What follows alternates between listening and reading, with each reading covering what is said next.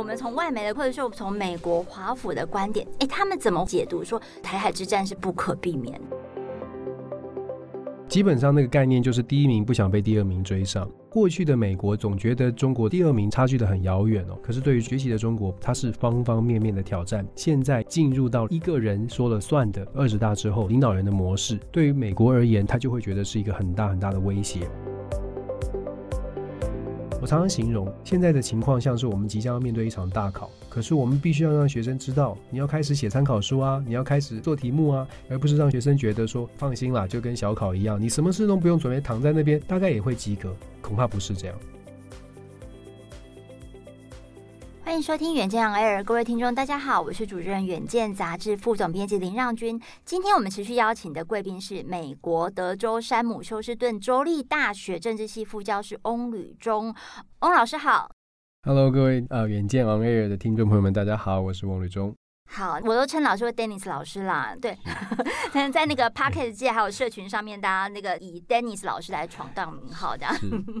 那老师呢，今天呢就是一样，就是在我们这个台北的录音室跟我们亲身见面哈。但是其实就是有在收听 Dennis 老师 Podcast 节目的人就知道说，其实老师是德州的一个旅美学者、旅美政治学者哈。那我刚刚有跟那个老师在聊了一下哈，其实老师旅美的经历也已经十五年，今年来到第十五年。哈，就是说他从二零零八年去美国深造，然后二零一四年拿到这个政治学的博士之后，其实就一直是待在美国。那为什么呢？我们要来谈 Dennis 老师的这个旅美的背景，其实就是在谈说，我们这一集的主题是中共二十大之后，台湾是否更危险？那 Dennis 老师呢，其实在美国呢，常常在这个透过 Podcast 或是社群啊，常常给我们很多的提醒，就是说，包括华府怎么样去看这个中美台的关系。然后呢，台湾应该有什么样的因应的对策？那这一次回来呢，老师也受到这个，比如说政大或者说各个智库的邀请，然后在台湾做了好几场的演讲哈。那呃，我先介绍一下老师，怎么说他是一个呃很活跃在美国华盛顿的一个呃政治学者，是因为说老师其实呢长期有以顾问的身份来推动在全美各地推动中华民国就台湾跟美国非官方的这个外交的交流。而且呢，老师也这是也担任过这个美国政治学会的台湾研究小组的召集人，现在更是这个全美中国研究学会的顾问团的成员。所以呢，他生活里面，或者是他的研究，或者是经历里面，其实中美台的这个政治外交的角力，其实他就是他日常。所以老师哦，就是您这一次回国，跟你三年都没办法回台湾，因为疫情的关系，在这个德州或者是华府的现场看这个中美台的角力，跟这次回来有没有什么心境上很大的不同啊？心境上很大的不同，基本上就是回到台湾呢，看到大家呃很平静，那我们在华府感觉很紧张，所以就是有一点落差，那就会思考说，那我们在台湾的朋友是不是完整的了解，就是在美国到底如何来看台海的局势，然后也在思考说，那我们可以扮演什么样的角色，就是在传递讯息上面啦，或者是评论国际新闻、国际政治的时候，应该用什么样的方式来让台湾的朋友知道，也许有一些紧张的可能性，但是我们到底应该如何应应呢？在不要让大家焦虑，可是又让大家能够愿意去看更多的真实的状况，愿意真的去看到这些挑战，然后思考。思考是我一直在强调的，思考跟团结是台湾很需要、很需要。这次回台湾就特别感觉又特别更强烈了，因为很希望、很希望台湾就是持续的让大家可以。过自己很舒服的生活，嗯，但是在要做到这样，前提是大家要先知道这个世界到底发生什么事情。是因为我之前跟那个 Dennis 老师就是网友嘛，然后我们就透过脸书啊，嗯、或者是说呃，在录音连线也是透过 Teams 啊，哈，做一些连线。那但是呢，这次我们就是亲身跟老师见面之后，我觉得老师那种。急迫感、焦虑感又更上一层楼，所以老师会觉得说：“哇，怎么样？你这次回台湾，觉得大家都很平静吗？或者是说，大家哎，好像浑然不知外面世界发生什么事？”确实有这种感觉，应该是说呢，因为我们在华府的智库哦，智库最近这一两年，事实上疫情之后的慢慢开启的这一两年，智库开的会非常非常多是跟台湾有关的。那我们怎么解读这样的一个现象呢？如果你从非常正向的、乐观的角度，你就会说：“哇，台湾变得很重要了。”你会觉得说台美关系很好，所以当然更多的讨论台湾当然是好事。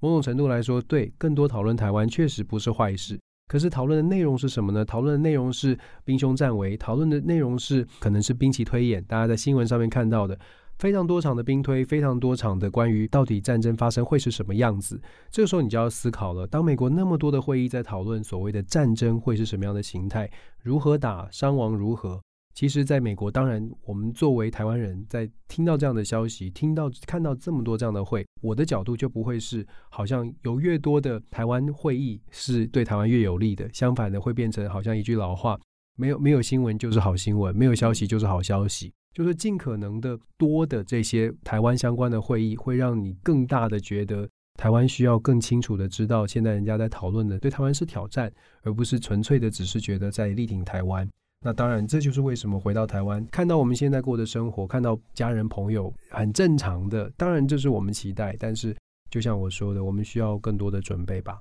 嗯嗯嗯，对，因为刚刚老师有提到说，比如说在华府、在智库，可能转一条街，就是换一场智库，另外一场台湾又是冲突的讨论。对对对，就好像是台海之战非打不可耶。对，就是讲一讲，好像也要变成真的。其实我觉得真的很害怕。那我们从外媒的观点，或者说从美国华府的观点，哎，他们怎么会这样解读说台海的这个台海之战是不可避免的？主要是我们大家在新闻上面有大概稍微的听过修昔底德陷阱，基本上那个概念就是第一名不想被第二名追上。过去的美国总觉得中国的第二名差距得很遥远哦。我们看中国现在的崛起，为什么对美国压力威胁特别大呢？美国其实之前也遇过挑战者，在八零年代的时候有日本在经济上面的挑战，可是经济的上面的挑战，当时美国签了广场协议，经济的挑战就化解了。在九零年代的冷战时期呢，事实上俄罗斯当时的苏联也是一个挑战，可是苏联的挑战只是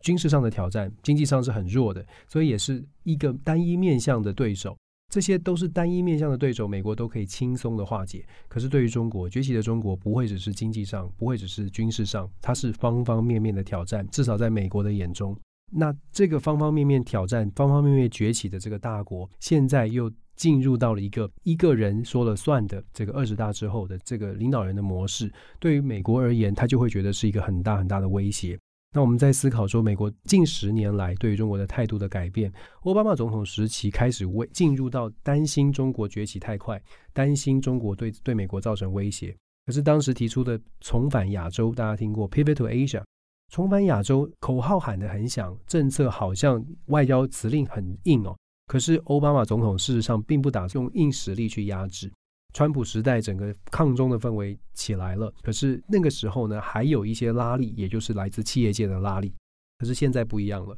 现在遇到的问题是，拜登总统现在我们看到的美国政府是一个非常强的国会，相当弱的总统。强国会弱总统是要回复到罗斯福总统之前才会看到的。过去的七八十年来，事实上美国都是总总统主导，但是现在呢，并不是总统主导哦。我们这么说是因为你可以看拜登总统上台之后他通过的法案。他很努力的去试图让民主党的党内的党员支持他，可是很长的时间、很多次的机会是他没有办法成功哦。所以在这种整个的局势，就是中美竞争，然后美国自己本身的国内的内政，让本来应该要有主导力，看总统决定就可以判断出美国未来外交政策的这个局面呢，看起来变得比较模糊，可是在此同时，我们又看到了比较清晰的是，中国变得很强势，而且这个强势是在一个人的领导之下的强势。那当然，所有的智库就会更加的担心，美国到底有多少的能力来面对现在崛起的中国？而且这个崛起的中国是政府有效能，政府有可能甚至是有决心。那美国有没有呢？所以我们说，现在对于台湾或者是对于台海的。研讨会非常非常的多，然后研讨的重点呢、过过去不同，过去很多是讨论哦有没有可能会发生军事冲突，现在的重点在于有没有能力守住这一次的这样的军事冲突，所以这种差距很明显，这也是为什么我们在华府参加这些会的时候有一个深刻的感受，是我们到底应该怎么样来传递这样的讯号，让大家觉得我们应该面对，不要太紧张，但是我们应该面对，要做准备。我常常形容。现在的情况像是我们即将要面对一场大考，可是我们必必须要让学生知道，你要开始写参考书啊，你要开始做题目啊，你要开始练习啊，而不是让学生觉得说，哦，这个考试没什么，这个考试就是一个很普通的，放心啦，就跟小考一样，你什么事都不用准备，躺在那边大概也会及格，恐怕不是这样。嗯嗯嗯，是。那呃，刚刚老师提到就是强国会的这样的一个美国政治生态，现在又遇到其中选举。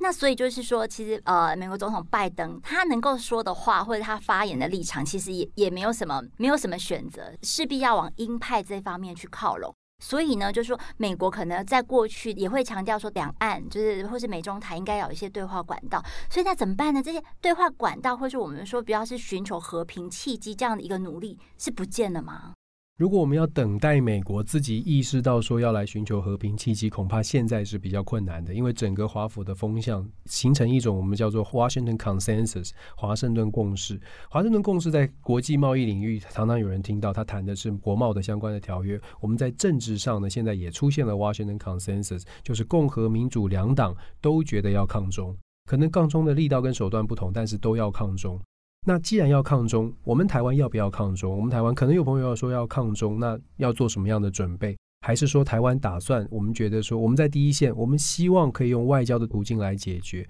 如果我们想用外交和平的来解决，我们是不是有传递这样的讯号，让华府知道？还是我们传递给华府的是我们 ready 了，跟你们一起抗中？我觉得这是一个很大的差别，因为对于美国来说，他不是天天看台湾的新闻。他得到的消息，如果是来自台湾的消息，如果是 yes，我们 ready，我们已经准备好了，要跟着美国同仇敌忾。如果华府得到这样的消息，当然华府会更多的讨论是放在我们应该给台湾什么武器，我们应该把台湾打造成什么样的刺猬，因为台湾我们的好朋友已经准备好了。可是如果我们反过来想，如果我们台湾想要告诉美国的是，我们是好朋友。所以我很想告诉你说，我其实没准备好，或者我其实希望最好不要发生战争，最好是现在的状况，我们是不是可以用谈的？你可不可以帮我们施加一些力量，让这个两岸的谈判可以出现契机？如果我们传递的是这种声音，那华府当然会重新去思考，即便在高度抗中的氛围之下，他也会去思考现实的情况。就像过去美国在阿富汗支持了这么久，美国现在的结论是阿富汗自己不愿意打仗，所以美国不愿意援助不愿意打仗的国家。那对于我们台湾，我们想传递给美国什么样的讯号，让美国感受到现在的台湾是什么样的情况？是准备好了我们要决心一战，还是我们其实没准备好也好，或者是我们想要做另外一种准备，做外交斡旋的准备？我们有没有把这样的讯号传递给美国？还是我们只是哦看到了现在抗中的力道很强，我们为了要让我们的美国朋友继续跟我们做朋友，所以我们就顺着美国的话去做，他们达到他们的要求。我想这个时候是我们必须非常诚实的面对。也许这样的话听起来很逆风，可是真的你要面对的是现实。对，老师，你说的没错。现在的这个华盛顿共识，如果是抗中的话，那可以影响或者是说冲击这个华盛顿共识的，就是我们的台湾共识。那所以我们现在的台湾共识或是台湾论述，对于这个台海局势会是什么呢？我觉得这个才是重点对吗。对啊，这就是为什么我在很多的平台上，我们一直在讲说，台湾要团结，台湾自己的共识是什么？我们自己的国家利益是什么？我们的国家利益是战争，是冲过了这一关，我们为了台湾一战。得到了台湾完整的自由独立，赢了这一战，得到了完整的独立自主的成为一个国家，这个是符合大家都所要的台湾利益，是台湾共识。那么也许，那我们就这样表达，我们就这样告诉华盛顿，来帮助我们打这一场。可是如果我们不是呢？我们有没有问过自己？我们有没有问过周遭的朋友？我们是不是像我刚刚说的，已经成为？一个共识是我们打算要打这一场战争，就像历史上的所谓的独立战争。我们是不是打算打这场独立战争？如果我们不是打算要打独立战争的话，我们想要做什么？我觉得这个是台湾大家要共同思考的，不是丢出一个话题来，就好像就说这个人是什么红派啦、白派啦，就是蓝蓝绿，这跟颜色无关。这是我们的国家，我们打算希望看到什么样的未来。这个是非党派的问题，这是甚至我们必须说，台湾是不是能够和平的维持我们的生活方式的一个问题？嗯，对，老师的这个提醒其实是很中肯的。但是我就是说，现在今年的这个年底的九合一的大选哈，虽然现在看起来是还比较冷一点的，你有这次回国有感觉到说，我们这个风向往哪一部分去操作的？台湾的选举哦，就是说，因为台湾比较小，所以其实台湾的选举事实上没有所谓的全国或地方明显的差距。嗯唯一你可以看得出来的差距是说，可能在国家认同的议题上面打得强或硬。但是现在我们看到的今年的选举特别的情况是，如果问你你在台北的哪一个政见是大家在讨论的，你在台湾的各个地方的地方选举，你有听到哪一个关键的议题是大家特别在讨论？我们为这个地方变好？不是的，我们在听到的是候选人形象的，我们打的是候选人形象战。这个人比较讨喜，这个人比较讨厌。对，或者是论文门啊、助理费啊等等等等，啊、都是比较小的啦。就是我们没有讨论到跟我们真正的想要变成更好的民主社会有关的话题。我们的投票选择并不是在基于这些问题上，我们基于是我们对于这个人单纯候选人喜欢或不喜欢，当然可能连带的是单纯对政党的喜欢或不喜欢。那这个对于台湾来说，就像我们说的，这样子选完，并没有帮助我们深化民主。这样子选完，只是让我们的台湾可能更加的分裂，因为我们凭借的是我们的好恶，喜欢不喜欢。你喜欢的人选上了，你会高兴，你会觉得希望来了。可是这个希望不是奠基于他的政策，是奠基于你喜欢这个人。这样的希望，当你喜欢的这个人当选之后，他让你失望了，你会连带的对民主都失望，因为你从头到尾你投的就是对于这个人的形象。同样的，你喜欢的人没有当选，当下你就失望了。你觉得民主没救了，你觉得民主选不出好人了，因为我喜欢的人才是好人。这就是台湾现在每一次选举，它并没有帮助我们的民主更加的往前走。嗯，因为我们并没有在真的想要选贤与能的这个概念上去做投票。对，他说就是呃，民主的这个或是呃这个自由的这个概念是跟人或者政党是挂钩在一起的，还是没有办法就是跳出一个比较是国家格局来看这件事情。但是呢，我们上一集有提到说，就是 Dennis 老师也提醒我们说，在这个美中两台火车很快速要对撞的时候，台湾应该要站在哪里？难道现在要站在中间吗？现在看起来好像是这样，对不对？那刚才您提到的华盛顿共识是一个抗中的一个共识，那我在想啊，就是说这个习近平他一定也知道说有这样的一个共识，某一种程度也是顺水推舟。那这样子的台湾处境是会更危险的呀？我们就说要让大家先知道发生什么事。我觉得台湾的处境确实就在两台火车对撞中间，看起来确实是比较紧张、比较危险的，朝这个方向去前进。但是为什么我很努力的在去做论述，很努力的让更多朋友知道这个所谓的可能是跟大家看到的不一样的面相？原因是因为我相信，我相信台湾的大部分的民众是理智的，台湾的大部分民众面对真实的困境的时候，会愿意去思考，放下所谓的蓝绿的分歧。面对的是我的子女的未来，嗯、我的未来怎么办？要不要真的去打仗？要不要真的去打仗？这是很严肃的问题。嗯、过去大家会觉得亡国感，你看在大选当中亡国感。可是我们想想看，当时在讲亡国感的时候，美中没有这么紧张，所以真实的战争冲突威胁并没有来到我们的面前。可是我们觉得战争不会发生，这个世界都已经文明那么久了。乌俄战争让我们知道战争是会发生的。独裁者是有可能就决定就，而且是跌破眼镜，在意外中发生，是就这样发生了。首先，战争真的有可能发生，接着是美中之间的紧张也真的变成更加的紧张。然后我们在周边又看到了北韩不断的试射飞弹，所以不要说我们自己，就说有没有看见这些现实的情况是真的兵凶战危正在全球附近都在发生。那我们怎么看待？我们还是觉得说台湾是瑰宝，台湾是特别的地方，台湾不会。不会有任何这样的情况发生在我们这里。那可能我们要反过来想一想，是不是太过乐观了？那如果我们非常现实的，我们把事情想到最坏，做最坏的打算。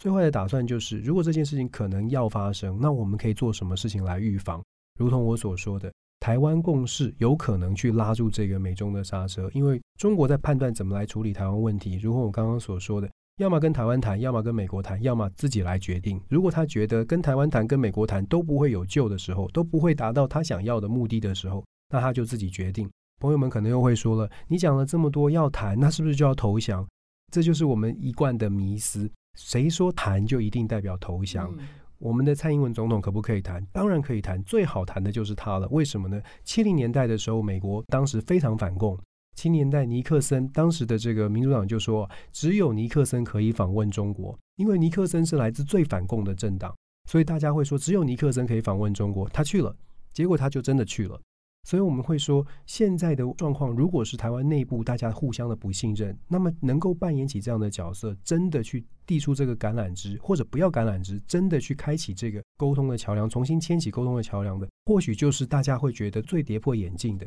可是关键是，政治人物有没有想的是台湾的未来，还是政治人物想的是现在的选举？我们真的是希望整个公民社会的崛起，就像我们在做的这些事情。我们不是说我们要成为政治人物选举，就因为我们没有要选举，所以才特别的希望说我们讲的话，也许可以让大家一起来思考，我们学习一下，看怎么来清楚的看待这个世界吧。是是，然后刚刚老师也提到这个俄乌战争，就是不经意之间意外就打了嘛，对不对？那所以这个俄乌战争。对于这个台海，其实很多人都会觉得说，应该要借鉴，或者是说参考俄乌战争的一个它的发生的一个原因，或者是它的教训。那当然就是说，如果以这个习近平来说，他刚获得第三任，您觉得说他从俄乌之战他拿到什么教训，或者他看到了西方的什么样的态度？是我们当老师哦，教书都教一样，但是学生的成绩就是不一样。你怎么能够确保说习近平得到的教训，得到的所谓的 lesson 会跟我们的想象一样呢？就说同样的教材，每个人得到的不一样。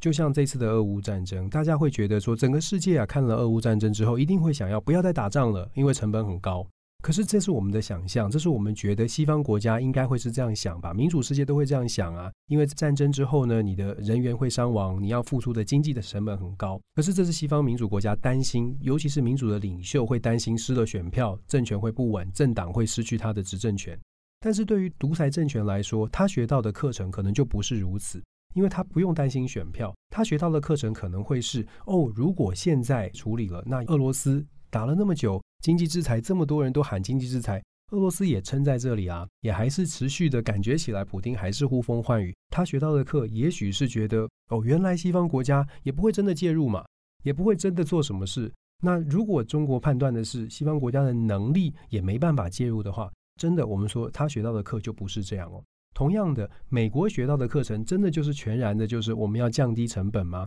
事实上，呃，我们可以思考的是，美国的鹰派很多的有有已经出现这样的论述了。俄乌战争开打，美国总共军援了一百六十亿，当然这个数字还在累积。军事援助一百六十亿，再加上经济的援助，大概五六百亿的金额，听起来很高，对吗？但是我们再去思考，从美国的角度来说，如果五六百亿可以把一个非常大的威胁——俄罗斯，至少往后推十年、二十年，整体国力因为这次的乌俄战争损失了十年、二十年，然后再去思考，其实美军呢没有伤一兵一卒，只是钱。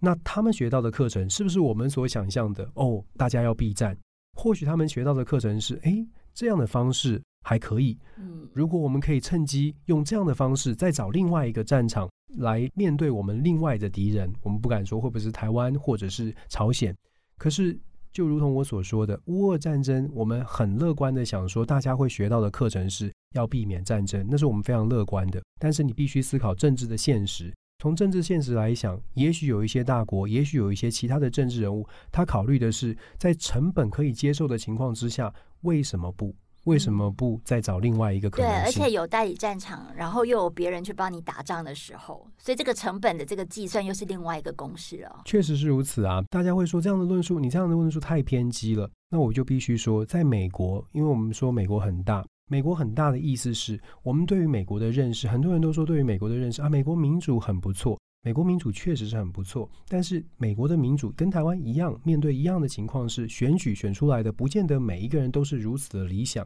我们长期以来对美国有一个不能说迷思，但是因为美国长期以来表现的还算是中规中矩，所以让大家觉得美国民主制度里面呢，不管是政治人物也好，政府官员也好，大概都有一个特定的水准，特别的水准以上。可是你再看现在两极化的美国，我们看到川普时代带起了两极化的美国，川普所支持的政治人物是非常非常极端的，拥枪的、堕胎的，非常极端的。就我们开玩笑说，如果台湾以前有所谓的立院三宝，有一些这个政治人物比较可爱、比较乡土气比较重。美国也是啊，美国比台湾还甚至更大，乡土气氛、气味浓厚的这些美国的政治人物，他对于这个世界的认识是完全美国中心的。台湾在哪里，对他来说不是重点啊。可是问题是，这些人可能就是投票支持抗中、支持台湾、支持甚至是台湾来跟中国来决一死战的，因为对他来说，这个不是他的，这不是他重要的事情。他支持不支持，不会损害他在自己选区里面的任何选票，除非他遇到的选区刚好有台裔美国人，但是这是非常小的比例的。所以，我们说，我们为什么一直在呼吁说，看待现实，很多事情是台湾自己得面对，别人做的决定，我们自己得面对。那么，我们是不是要在决策的过程当中，试着让别人听见我们的声音？因为他们的决定会影响我们。所以，台湾自己是不是该有共识呢？当然是啊。嗯哼哼，是。必须要跟大家讲哦，就是有些人说老师是美国学的，其实不是哦。老师一直还是都是有我们这个中华民国的国籍，只有只有这个中华民国国籍哈，就是他只是只是旅居美国哈，在那边工作。然后呢，老师其实有个计划，对不对？就是说你想要帮忙台湾为这个国际来发声。或者是说你这一次回到台湾，然后你跟大家各界可能就是智库啊，或者是政治界的这个人士做一些交流，那你想要再带回这个美国或者华府的声音会是什么？其实我试图要做的，像我现在在一本书的计划在做的研究，就是在美国的国会。为什么说跟现在跟国会的接触很多？因为在国会我做的这些面访，希望的就是传递，首先是先了解到底美中台三地在认知上面对于台湾这个话题的认知上面是不是出现了落差？我就问他们说，这个譬如说我问的问题，冲突是不是已经无法避免？问他说，如果冲突发生的时候，大概他们判断会是什么样的局面？试图去找出那在华府决策圈、北京的这些智库圈、决策圈，以及台湾的这些政治人物，透过我们的关系，我们做出一些比较，然后你就会发现，确实现在已经开始出现认知的落差了。这个认知落差是在美国觉得兵凶战危，非常高比例的觉得兵凶战危，而且呢，在发生的时间点，在二零三五年之前，大部分的智库学者、华府的决策圈的精英认为，二零三五年之前非常有可能发生这样的事情。相对来说，在台北、在北京就会觉得也许还有转圜的空间。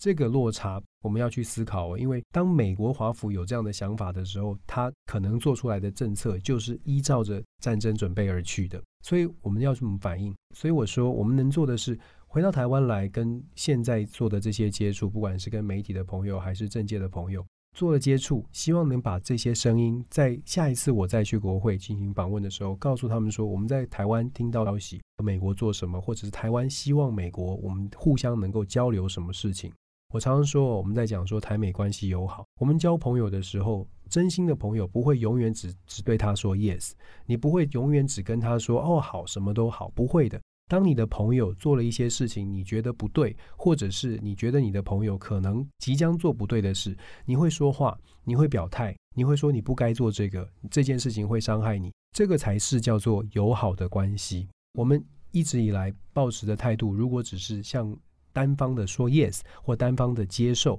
这不叫朋友，这比较像是大哥对小弟。可是我们真的打算做小弟吗？我们好像不是，我们因为我们希望做的是朋友啊。而且，其实，在美国也有真的非常多政界的人士，常多次的表达，他们是希望把台湾当成朋友的，所以他们想要听到台湾真正的声音。其实这也是为什么我有机会跟他们对话，因为他们想知道，除了现在的执政声音之外，有没有其他的各种的可能性、各种的声音。我真心的觉得，在台湾应该要让大家更多的朋友都表达一些意见，这个意见传递到美国。那可能会把这个火车对撞的局势至少可以重新思考一下，但是这个力量，这个声音要很扎实，这个声音要很大声。对，因为其实就我我相信听众大家一定会有个感觉哈，就是说。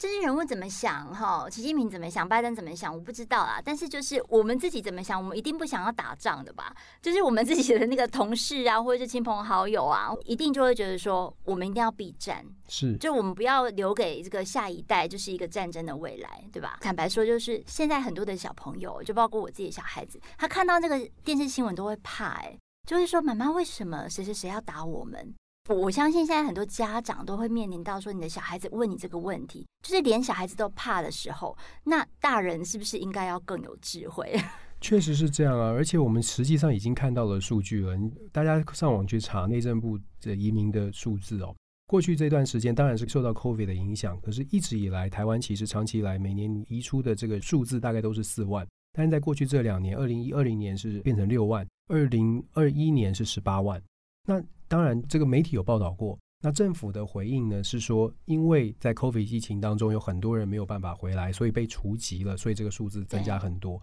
可是我们再进一步思考一下吧。如果说因为很多人除籍，所以这个数字上升，代表这个数字统计本身就是有问题的，因为这个数字统计本身就没有抓到住在国外的人，不然怎么会除籍之后数字上升呢？除籍的人代表他本来就住在国外，所以像我。我除籍了，所以我是那个本来没有被归在住在海外的人，我就属于本来不是归在归在在海外，然后现在突然变成移居的。我们要思考的问题，这并不是要责怪任何人。我常常说，台湾要诚实的面对所有的事情。嗯，台湾不能在现在这个状态之下，我们面对的很多事情都必须要诚实。就像让军你说的，我们自己扪心自问，我们想要什么？我们真的想要让政治人物决定我们要去打仗，或者是不要打仗？我们想要什么？我们想要避战？我们想要带着我们的孩子高高兴兴的长大，快快乐乐长大？我们想要给我们的孩子什么样的生活？我自己想要什么样的生活？如果你想要的生活是平安稳定的、和平的，那么我们就应该真的，我们唯一能够做的事情，就是告诉政治人物，你不能带领我们朝向别国决定的一个方向去前进。嗯、我们的政治人物有没有办法做到？如果不能做到，那就不要这个政治人物。我觉得这个是一样的，这并不是一个蓝绿问题，或者是哪一个党派的问题，这是我们自己的问题。对。就是这也是这个民主机制、选举机制的一个根本啦，哈，就是我们就是透过选票或者是透过政治人物来表达我们的心声。但是如果说这个表达出来的心声，并不是真的是我们自己心里所想的话，我们可能就是会有一些就是用民主机制去做一些另外的一个选择嘛，哈。那这也就是我们为什么就是在这个美中台现在的地缘政治这么紧绷的情况之下，我们来邀请 Dennis 老师一定要上我们的节目，然后来帮我们从华府啊，或是美国的视角，再从呃老师回来台湾，然后在地的一些感受分享给大家一个很重要的原因呢、今天非常谢谢 Dennis 老师，非常感谢，非常感谢。对，那大家如果说要持续关注这个 Dennis 老师对于就是全球的政治外交的一些解析的话，也可以听老师的 Podcast Dennis 的这个国际全球政治笔记，全球政治笔记。对，然后呢，可以就是呃，收到老师更新的一些观点。那今天谢谢老师，感谢，非常感谢，谢谢。那也请大家每周锁定远见 Air，帮我们刷五星评价，让更多人知道我们在这里陪你轻松聊财经产业国际大小事。下次见，拜拜。